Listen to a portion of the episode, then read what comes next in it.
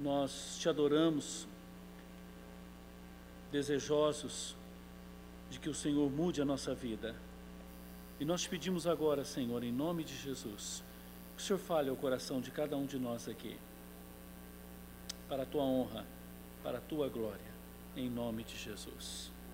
Amém. Graças a Deus. Nós vamos fazer a leitura do texto. Esse texto que nós vamos ler, irmãos, está em Tito, capítulo 2, e nós faremos da seguinte maneira: nós vamos ler o texto todo, são apenas seis versículos, e hoje nós vamos nos deter somente na expressão quanto aos jovens. Amanhã pela manhã nós vamos falar quanto às mulheres e à noite quanto aos homens. Então, são três ministrações em cima do mesmo texto. Então, eu quero convidar os jovens que venham amanhã de manhã, que venham à noite, né? E que acompanhe, se você quiser, todos que estão aqui, não só os jovens, né? Essa é uma, é uma orientação paulina fundamental. Nós vamos explicar isso daqui a pouco. Tito, capítulo 2, vamos ler a partir do versículo 1 até o verso 6. O texto vai até o verso 10, mas nós vamos recortar essa, essa porção das Escrituras para a gente ficar nesses três aspectos que eu destaquei já para os irmãos. Tito capítulo 2, a partir do verso 1. Sagradas Escrituras diz assim: Tu, porém, tu, porém, oposição, tu, porém, fala o que convém à sã doutrina. E aí ele começa a dizer o que faz parte da sã doutrina, né? Uma delas é a questão da família, e ele vai dizer: quanto aos homens, homens maduros, ele usa a expressão homem idoso aí, mas é homem maduro, homens casados, né, homens maduros, que sejam temperantes, respeitáveis, sensatos, sadios na fé, no amor e na constância. Verso 3 ele vai voltar-se para as mulheres e dizer: quanto às mulheres, em relação às mulheres mais maduras, às mulheres casadas, semelhantemente, que sejam sérias em seu proceder, não caluniadoras, não escravizadas a muito vinho, sejam mestras do bem, a fim de instruírem as jovens recém-casadas a amarem ao marido e a seus filhos, a serem sensatas, honestas, boas donas de casas, bondosas, sujeitas ao marido, para que a palavra de Deus não seja difamada.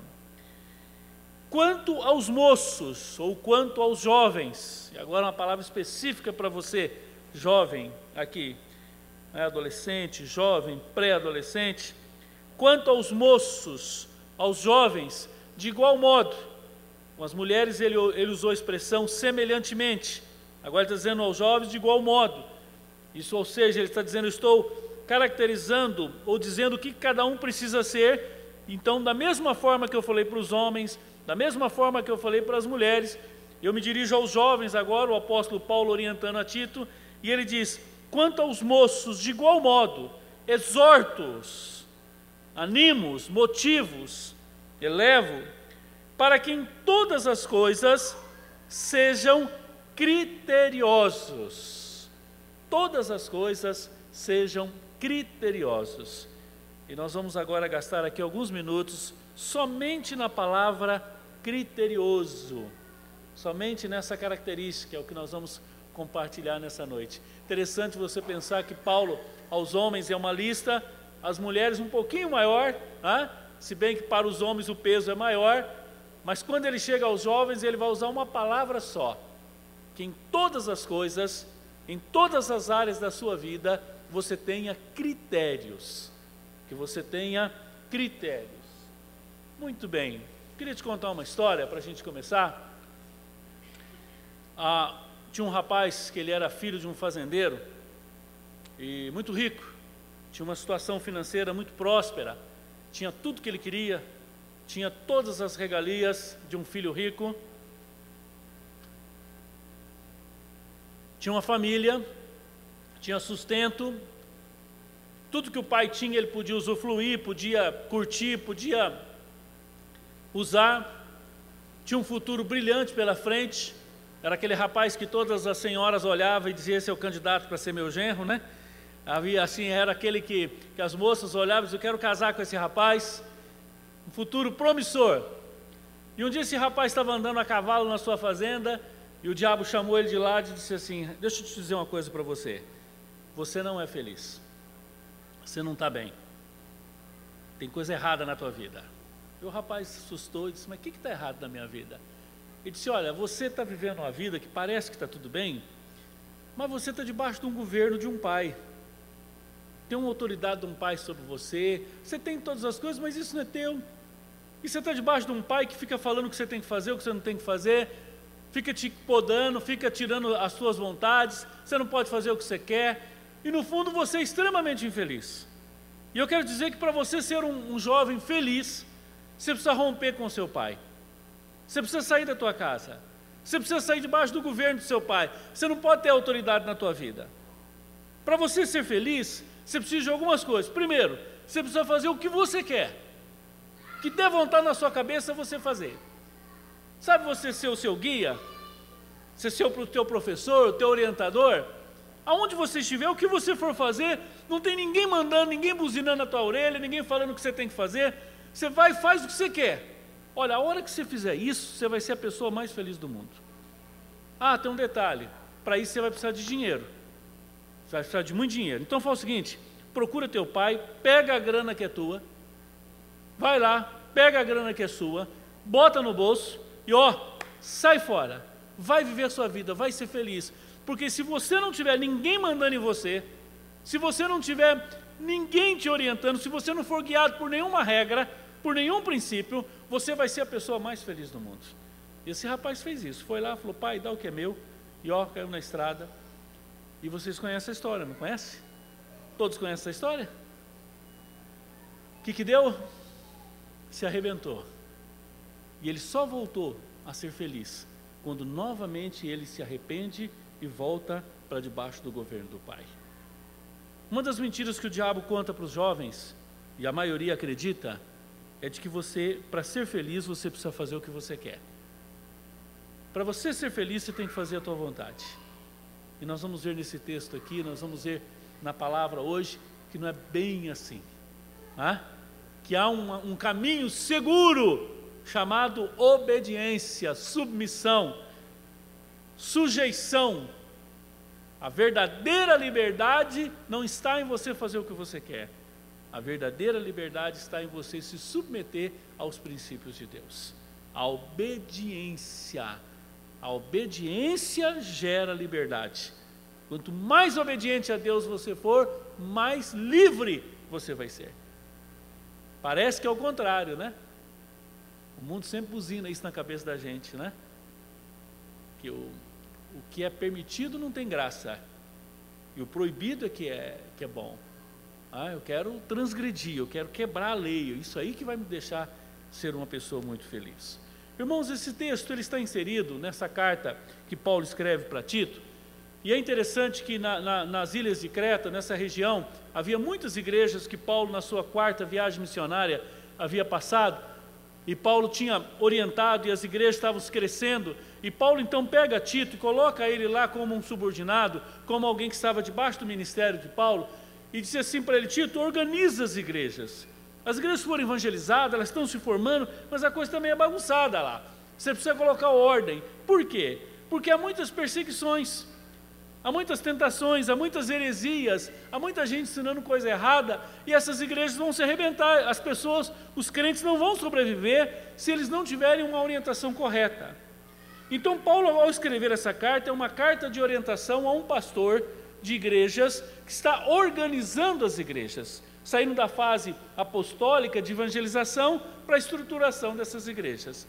E quando ele vai orientar, Paulo diz: olha, para que uma igreja possa ser uma igreja estruturada, uma igreja forte, uma igreja consistente, ela precisa de três pilares. Ela precisa de uma liderança boa, e ele vai trabalhar sobre os presbíteros, sobre os diáconos. Paulo vai fazer isso em outras cartas também falando as características da liderança, dos pastores, do governo da igreja. Ele vai dizer, em segundo lugar, ela precisa ser doutrina, precisa ter ensino. Uma igreja não vive de emoção, não vive de experiência, uma igreja vive de ensino, que fundamenta a sua fé, o que sustenta a tua vida cristã são doutrinas bíblicas, verdades das Escrituras. Em terceiro lugar, para que uma igreja seja forte, ela precisa ter famílias fortes. E ela precisa ter família estruturada. E eu fico imaginando, né? O Império Romano, naquele processo de explorar todo aquele povo com impostos através das religiões, os fariseus tomando conta, ah, ensinando errado, o mundo gentílico de paganismo, de idolatria, de tantas coisas, e aqui nasce uma nova sociedade chamada igreja. John Stott vai dizer que é uma sociedade nova que está se fundamentando, nem debaixo do, do sistema judaico, nem debaixo do Império Romano, mas debaixo de Cristo e do Espírito Santo. E ele diz: para ser forte aqui, você precisa ter essas características. E quando ele chega nas famílias, ele orienta como deve ser o homem, como deve ser a mulher e como deve ser o jovem. E aí, voltando para você, ele está dizendo que em todas as coisas sejam criteriosos. Quanto aos jovens, que em tudo possam ser criteriosos. Eu quero fazer uma breve introdução e falar um pouquinho sobre o nosso tempo. Esses dias alguém me disse, pastor, os jovens não estão ficando na igreja, porque a igreja está muito antiquada. Nós precisamos adaptar a igreja ao jovem. Precisamos mudar algumas coisas na igreja, não pode ter uma mensagem tão dura, não pode ter a estrutura que tem, porque o jovem está indo para o mundo. Então nós precisamos pegar as coisas do mundo lá, dar uma ajeitada aqui, para que o jovem fique. E na verdade é exatamente o contrário, irmãos. A igreja não precisa se adequar ao mundo para que o jovem entre na igreja. O jovem é que tem que renunciar ao mundo e se adequar ao evangelho que está na igreja. Não é a igreja que renuncia e, e inflaciona e negocia princípio para que você entre. É você que tem que renunciar ao mundo perdido, o um mundo pagão, o um mundo que está indo para o inferno, abandonar um navio furado e entrar na igreja, que é o reino de Deus, que é perfeito, porque Deus está nele, não por causa das pessoas. Então, quando nós pregamos essa palavra, a proposta nossa não é fazer alguma coisa para que, a te atrair para você entrar. É o contrário. É você que precisa renunciar o mundo e ir para a igreja. Por quê, irmãos? Porque nós precisamos crescer espiritualmente. Precisamos ser maduros. Algumas marcas da nossa época é que nessa busca da felicidade, nós chamamos isso de hedonismo, vocês devem ter ouvido isso várias vezes, que é a busca pelo prazer a qualquer tipo. Essa busca da felicidade nessa sociedade, ela é caracterizada por uma forte criança. É uma infantilidade que busca o prazer. A criança sempre busca prazer. É? Ela quer apenas o que é agradável. Se você for um, um pai muito democrático, né? democrático, e você pegar crianças de 5 anos, de 4 anos, de 8 anos, botar na mesa e colocar sorvete, suspiro, brócolis e, e fígado, e mandar eles escolherem qual cardápio, eu, tenho, eu não tenho dúvida qual que eles vão escolher. Ah, porque a criança ela busca só prazer. E a marca dos jovens hoje é essa busca por prazer. E essa busca, ela é uma atitude infantil. Legumes e verduras não são agradáveis. Doce sim. E a nossa sociedade, os nossos jovens de hoje, eles querem apenas a festa. Há uma busca. Só você vê como é que eles celebram quando chega a sexta-feira. A sexta-feira ela é, eu estou falando isso no mundo, infelizmente muitos da igreja estão entrando nessa também. Um adolescente ou um jovem fazer os deveres da escola não é agradável, mas são necessários. A maturidade é quando você deixa de fazer algumas coisas que te dão prazer para fazer algumas coisas difíceis que não te dão tanto prazer, mas que são necessárias. Vocês estão entendendo? Essa é a passagem. Fazer os deveres da escola não é agradável, mas perder-se em banalidades no celular, na internet, é. E facilmente nós somos envolvidos nisso. De um adulto, ou de um maduro, de um jovem maduro, espera-se o quê? Responsabilidade. E responsabilidade quer dizer que você vai ter que tomar algumas decisões não muito agradáveis com você mesmo. Por exemplo, uma mulher madura, casada, ela tem um filho, e esse filho se sujou todo. Limpar essa criança mal cheirosa não é uma tarefa agradável, mas é necessária. Mas as mães fazem isso. Por quê? Porque são maduras. Ser adulto é saber que a vida é algo mais do que busca por prazer. O primeiro passo, a primeira coisa que eu quero compartilhar com você é que para você ser feliz, você não pode buscar um caminho só de prazer. A sua agenda não pode ser só felicidade. Você não pode ser dirigido por, pelo seu coração. O alvo da vida passa a ser para a sociedade ser feliz. E é obviamente que essa caminhada é baseada no seu egoísmo. Ah, então eu tenho que fazer a minha vontade. E a gente vê lares desfeitos, e a gente se vê casamentos se arrebentando, gente jovem casada se separando, e você vai perguntar por quê? Ele diz: porque eu não amo mais. Ela não me faz bem, ele não me faz bem. Não está legal para mim, não está bom para mim, não, tá, tá, não quero mais. Quer dizer, eu sou o centro de todas as coisas. Há um conceito errado do que é amor, para começo de conversa. Ah, nos casamentos hoje, um dos maiores erros é o conceito errado de amor. É um conceito mundano. Eu já falei isso para vocês aqui, né? O sujeito estava comendo um peixe. Lembra da história do peixe? Ele estava comendo um peixe, alguém chegou e disse: O que você está fazendo? Eu estou comendo um peixe. Olha aqui, eu amo peixe, eu amo peixe. Você ama peixe? Amo. Esse aqui então, eu amo demais. Eu amo esse peixe. Aí a pessoa disse para ele assim: Mas interessante esse amor, né? Você ama tanto esse peixe que você foi lá no rio, pegou um anzol, enganou ele com uma comida gostosa, furou o céu da boca dele, tirou ele da água, do seu habitat, matou, abriu a sua barriga, tirou toda a sua barrigada, né? limpou, salgou, jogou dentro de uma frigideira fervendo, e agora você está comendo e você diz que ama esse peixe. Você não ama o peixe, você ama você. Quem se ama aí não é o peixe, você ama você mesmo. A maioria dos relacionamentos hoje, de namoro e casamento, está baseado nesse amor. Por que, que você ama? Eu amo porque me faz bem. Qual o critério, vamos já a palavra critério, né? Do relacionamento? Porque essa pessoa me faz bem. Porque ela me alegra, ela me anima, ela é boa para mim. Ah, eu sou o centro de todas as coisas, tudo foi feito para mim. É lei do engano, né? Nós vamos falar um pouquinho sobre isso. Irmãos, por isso que o nosso foco não deve ser um ajuste do que pregamos aos novos tempos, mas sim pregar uma mensagem nova, eternamente nova, que é o Evangelho, para todos os tempos. E a mensagem do Evangelho é essa. E Paulo então vai conversar um pouquinho com, com Tito e vai dizer: olha, os jovens precisam de critérios. Os jovens precisam de critérios. Todo jovem precisa ser criterioso. Quanto aos moços, de igual modo, exorto para que em todas as coisas sejam criteriosos. De igual modo, semelhantemente, ou seja, uh, o jovem também precisa de princípio. Está dizendo, os homens precisam ser assim, as mulheres assim, os jovens também. Tem um papel fundamental na igreja.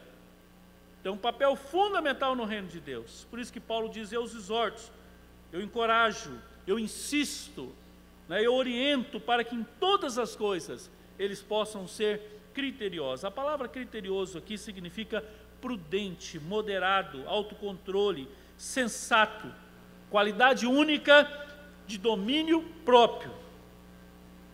Interessante que nessa época, é, é, Tito era um jovem, e nessa época o jovem ele não tinha muito valor.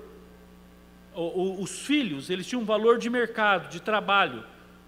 Um pai tinha bastante filho porque gerava mão de obra para trabalhar. O status de um filho era nada. Um pai podia escravizar um filho e até matar um filho. Havia situações que o Império Romano permitia que até um pai pudesse matar um filho. Né? Ah, o jovem da época sofria muito com isso. Além de sofrer uma influência muito grande do paganismo, de promiscuidade sexual, homossexualismo. Se você acha que hoje a questão de homossexualismo é forte, no Império Romano isso era terrível, terrível. Um cidadão romano não tinha vergonha de andar eh, segurando na mão de um homem na rua, mas tinha vergonha de segurar na mão da esposa, ou de um amante, ou da sua namorada. Era uma sociedade promíscua, uma sociedade que celebrava o homossexualismo. E é nesse contexto que Paulo vai dizer para Timóteo, para Tito, Tito, você orienta os jovens da igreja para que eles tenham critérios. Irmãos, qual a situação do jovem hoje? Vamos falar um pouquinho sobre isso. O jovem hoje, ele sofre de pelo menos três situações. Primeiro, o jovem hoje está carente de modelos. É só você ver os ícones dos jovens hoje. Pega aí quem são os ícones aí. Quem são a, a, as, as pessoas que mais influenciam os jovens hoje? Na moda, na música, na arte, nas profissões. Os jovens hoje estão carentes de modelos. Os jovens hoje estão sem referenciais. Infelizmente. Os jovens hoje estão sem sonhos. É muito difícil um jovem sonhar. Como nós somos uma sociedade hedonista, nós também somos muito pragmáticos e o momento, a gente vive só hoje. Dificilmente um jovem consegue sonhar, ter projetos mais definidos na sua vida. Por quê? Porque o jovem hoje ele está decepcionado. Primeiro lugar, decepcionado com o governo, com política, com o judiciário, com a polícia, com a justiça. Mas há uma decepção muito grande também do jovem com a igreja. A maioria dos jovens hoje não acreditam na igreja. Quantos jovens você conhece que já foi membro dessa igreja, participante e hoje está desviado? Está longe dos caminhos do Senhor. Desacreditou na igreja. Ele acredita mais numa boate, ele acredita mais num, num bar, numa festa, numa bebedeira, numa droga, numa promiscuidade do que na igreja, porque ele não, não coloca a vida dele mais nisso.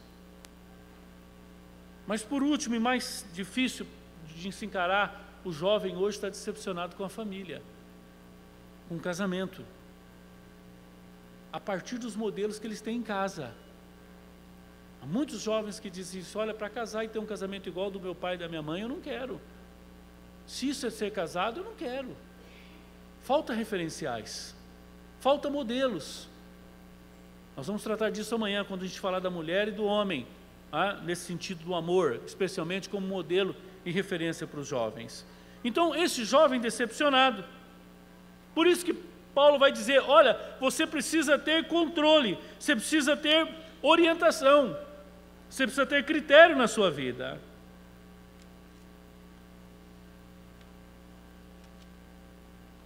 Você precisa ter moderação, prudência, ter a mente sã, exercer esse autocontrole, controle, frear as suas paixões. Critério. O que, que significa critério? Importante, né? A gente está falando que você precisa ter critério. Você vai dizer, pastor, o que, que é ter critério? Eu quero ser uma pessoa criteriosa. O que, que é critério? Critério é um princípio que permite você distinguir o erro da verdade. Você pode dizer, Paulo, mas isso é simples. Olha, no, no alto dos meus 55 anos de idade, eu olho para trás e eu penso, ah, meu Deus, se eu tivesse isso na minha juventude, né? Quantas coisas nós erramos por falta de critério? Quantas decisões erradas por falta de saber discernir entre o erro da verdade? Critério serve de norma para julgamento. Você vai julgar uma situação, você vai ver um cenário, isso aqui está certo, isso aqui está errado, é por aqui que eu vou. O critério te dá essa capacidade, essa condição de serve para você fazer julgamento é a faculdade de conhecer a verdade. Critério é tino, é juízo, é discernimento, é prudência. Para você ser um jovem criterioso, você precisa ter esses princípios que você vai conseguir discernir o que é certo do que é errado na sua vida. E é o que você mais precisa, sabe por quê? As maiores decisões da sua vida você toma agora. Esses dias um jovem conversando comigo disse, pastor, Deus é injusto porque as decisões mais importantes da minha vida eu vou ter que tomar quando eu não tenho maturidade para tomá-las. Com 40, 50 anos você olha para trás e fala, mas eu não tinha ideia. Eu só fiz aquilo que eu não sabia. Eu casei com aquela moça porque eu achei que moça bonita resolvia tudo, era só ser bonita que estava tudo certo. Até que ela chegou perto do fogão e do tanque, daí eu vi que beleza não ia ajudar nessa hora. O rapaz era lindo, mas não gostava de trabalhar. Faltou esse detalhe, né? Eu fiquei embriagado, eu só via beleza, não sabia que era importante trabalhar. Porque parece que nós tomamos as, as decisões mais importantes da vida, nós tomamos quando a gente não tem critério. Sabe, irmãos, sabe por que, que Deus permite isso? Para que você não dependa da sua capacidade, mas você dependa totalmente dele e da sua palavra. É esse o caminho do Senhor. Para você tomar uma decisão, para você tomar as, as suas decisões, você pode tomá-las baseado em três fontes.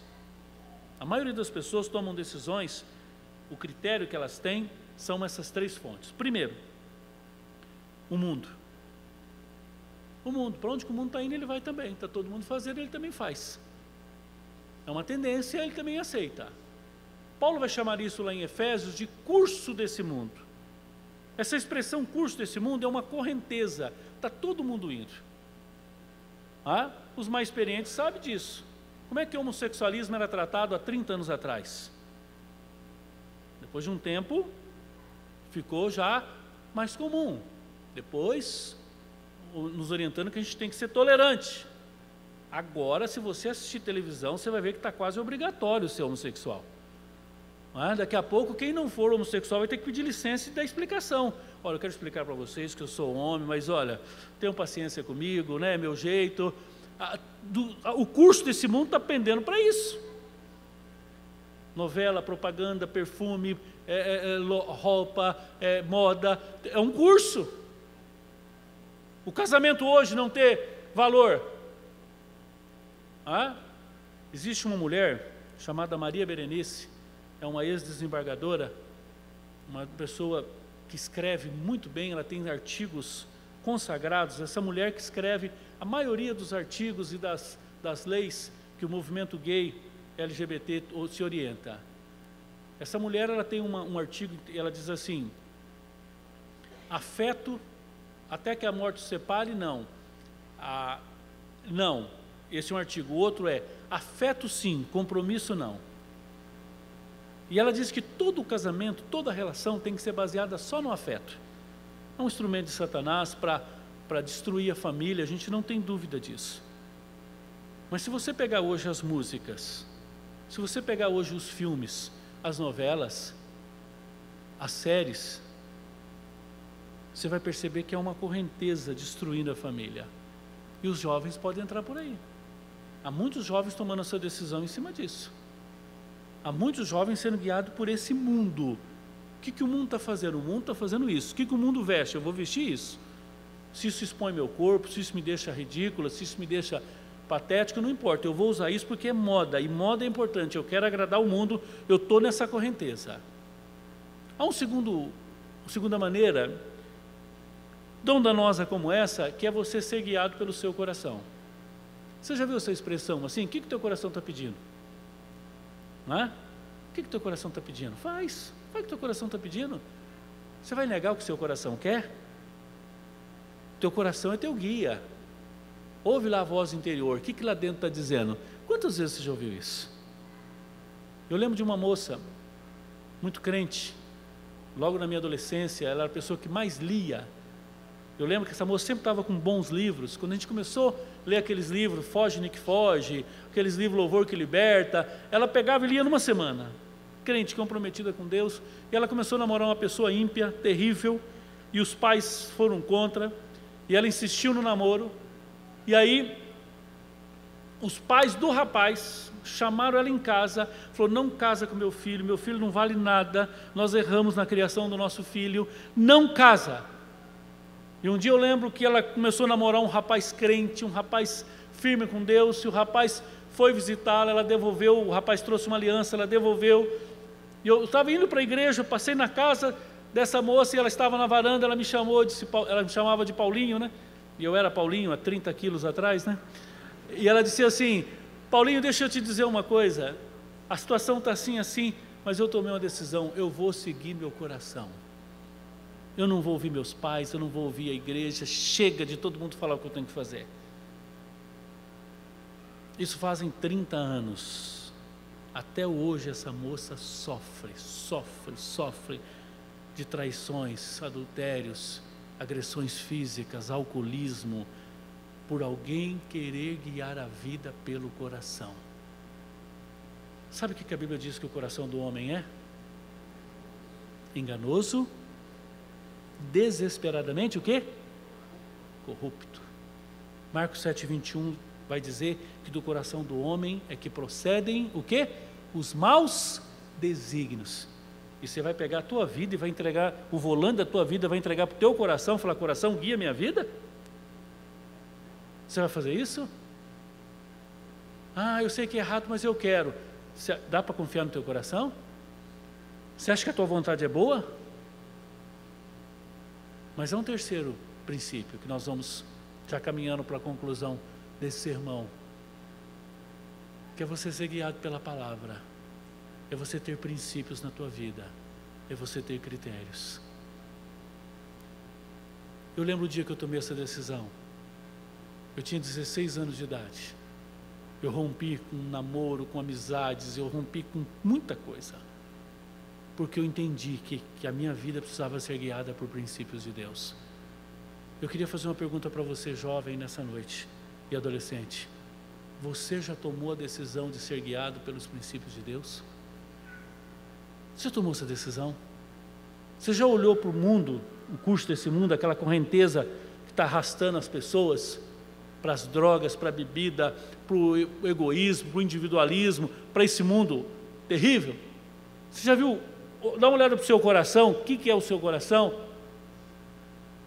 Eu queria te convidar nessa noite para você olhar para o curso desse mundo, olhar para o teu coração, e você olhar para a palavra de Deus e você tomar uma decisão na sua vida quem vai guiar a sua vida. Eu queria muito que você gravasse essa noite. Eu queria muito conversar com você daqui a 30 anos. 30 anos. A gente sentar de novo. E eu perguntar: como é que foi? Como é que foi para você? Como é que foi? Você tem quantos anos, moço? Você tem quantos? Hã? 12 anos. Imagina você com 42 anos de idade. Ih, não dá nem para imaginar, né? e você olhar para trás e falar assim: eu tomei as decisões mais importantes da minha vida, não baseado no mundo, não baseado no meu coração traiçoeiro, mas nos princípios poderosos e eternos da palavra de Deus. Você já tomou essa decisão? Você já tomou essa decisão? Você não vai ser guiado por moda, você não vai ser guiado por forças de amigo, mas você tem uma convicção. Um dia Jesus deu essa palavra dura para os discípulos, e alguns começaram a ir embora, e os discípulos ficaram. E aí Jesus olha para os discípulos, quem sabe os discípulos pensaram que Jesus ia elogiá-los. Os discípulos pensaram isso. E Jesus olhou para eles e falou: Vocês querem ir embora também? Pode ir. E eles falaram: Senhor, para onde que nós vamos? se só o Senhor tem palavra de vida eterna. Eu queria te convidar nessa noite para você tomar essa decisão. Eu queria que hoje à noite você tomasse uma decisão que, independente de qualquer coisa na sua vida, eu vou tomar todas as minhas decisões. E nós vamos falar de algumas aqui para a gente concluir. Primeiro, tenha um critério espiritual na tua vida. Qual que é o critério espiritual?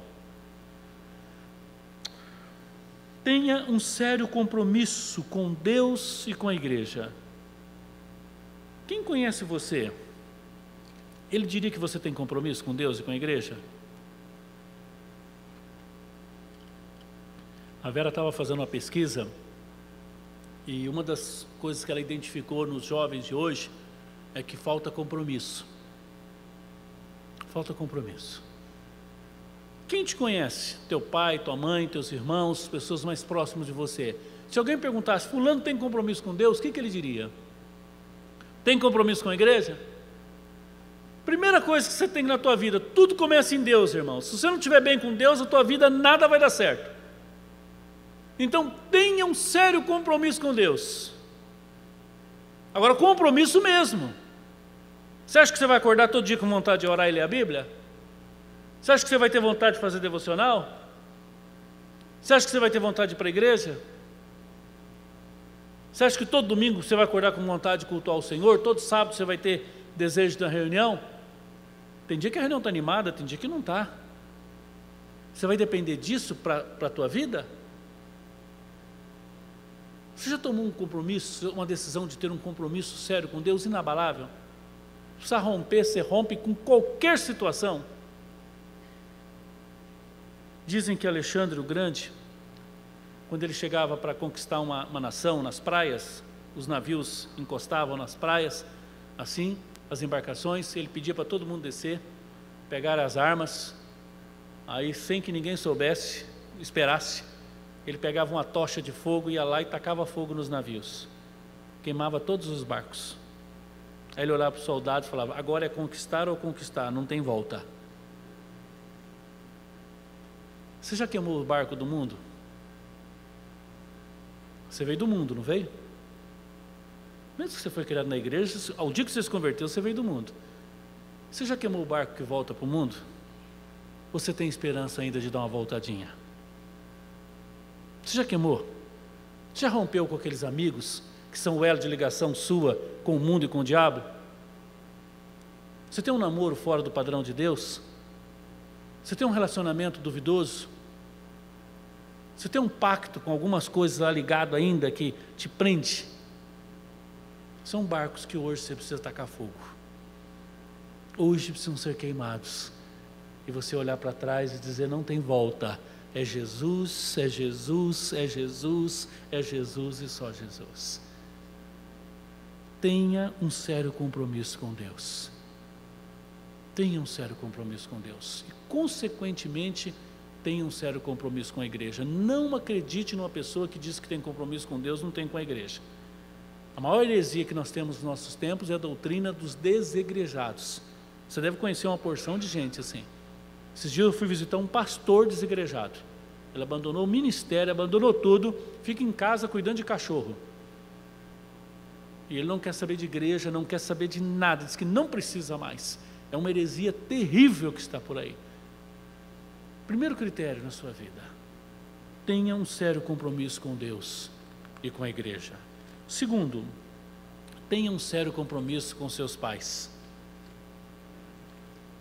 De amá-los, de honrá-los, de servi-los.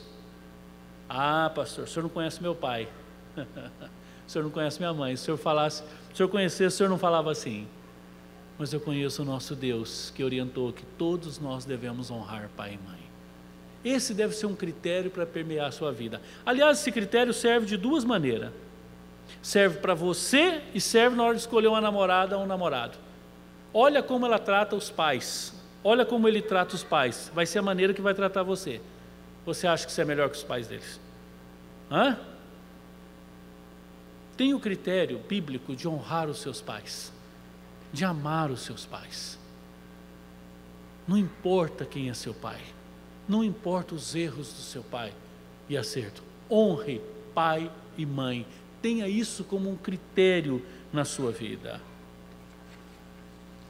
Aprenda a se relacionar com seus pais. A sua casa é uma escola de relacionamento. Honrar é muito mais que obedecer, submeter e amar. Honrar é dar honra, é reconhecer a posição. Tem a ver com alegria. Honrar é uma postura interna, uma atitude do coração. É ter orgulho dos pais que Deus te deu e reconhecer que o, namoro, que o pai que você tem, a mãe que você tem, foi Deus que escolheu para você. Foi uma ação soberana de Deus na tua vida. Honre. Por último, e para encerrar, tenha critério de namoro. Algumas áreas na sua vida, se você errar, dá para consertar. Você escolhe a profissão errada, né? dá uma arrebentada, dá uma volta lá, dois, três anos, você volta.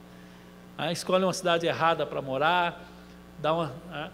Mas essa área de namoro, eu quero dizer para você, é uma área que você precisa ter critério, você precisa ter princípios, você precisa ir para a palavra e ser guiado pela palavra. de Deus. Quanto aos moços, que em todas as coisas eles sejam criteriosos. Você vai, eu sei que a tua alma, teu coração, jovem, é impulsivo. Eu sei que nessa idade é difícil ouvir, é difícil pensar. Para alguns já está difícil até ouvir esse sermão, não é? Já está cansado de estar tá ouvindo aí, está inquieto, já está pensando lá fora no espetinho do Newton lá, né? É, eu sei que é difícil, é uma idade difícil mesmo, mas tenha critérios na sua vida. Quando você tiver que tomar uma decisão, ouça seus pais, ouça o Senhor, ouça a palavra, ouça o seu. Se você tiver um critério bíblico da sua vida com Deus e com a igreja, do seu relacionamento com seus pais e no seu namoro, com certeza você terá uma vida muito próspera. Deus vai te abençoar muito e você vai lembrar dessa palestra e nós vamos conversar daqui a 30 anos. Tá bom? Amém, irmãos? Você já tomou essa decisão na sua vida? Quem me conhece sabe que eu não sou de fazer muito apelo, né? E não vou fazê-lo. Mas eu queria fazer o contrário, um apelo meio diferente hoje, né? Aqueles jovens, jovens que já tomaram essa decisão, minha vida será guiada pela palavra de Deus. Não quer dizer que você é perfeito, há muita coisa a consertar na tua vida, mas você já tomou, você já queimou seus barcos, você já tomou a decisão, para o mundo eu não volto. Você já tomou essa decisão, você tem essa firmeza da sua decisão, fique em pé. Aleluia. Glória a Deus. Glória a Deus. Que benção. Pastor Anderson, gostaria que você estivesse aqui olhando, vendo o que eu estou vendo aqui. Que benção, que benção. Aleluia. Os pais que apoiam essa decisão também, por favor, fiquem em pé. Vamos ficar todos em pé.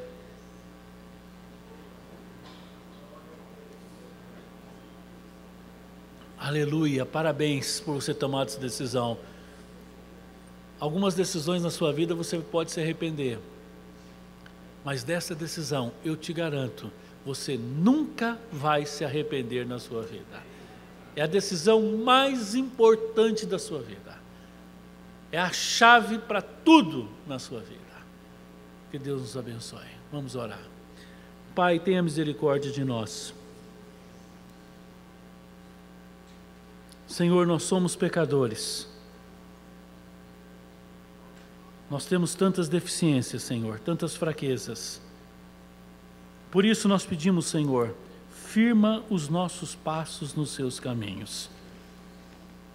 Senhor, dê graça a cada um desses jovens que ficaram em pé, dando esse testemunho lindo, Senhor, de um compromisso sério com o Senhor. Que o Senhor possa firmar esses passos, que o Senhor possa dar graça a nós da liderança, nos, dos pastores, a orientarmos, ó Deus, cada um desses. Aos pais presentes, Senhor, Pai que luta, que dificuldade, que sofrimento para os pais. Senhor, capacita cada pai aqui, Senhor. Dê graça, Senhor, naquilo que nós erramos, dê graça para a gente se arrepender, consertar, Senhor, confessar a verdade. Pai, mas abençoa cada pai presente, cada mãe presente aqui, Senhor. Capacita-nos, ó Deus, para sermos bênção na vida dos nossos filhos. Abençoa, Senhor. Abençoa, Senhor, o pastor Anderson, Senhor, nesse projeto, nesse trabalho. Dê graça a ele, Senhor. Oh, Pai, nós pedimos por todos aqui presentes. No nome de Jesus. Amém, amém e amém. Aleluia. Pastor Anderson.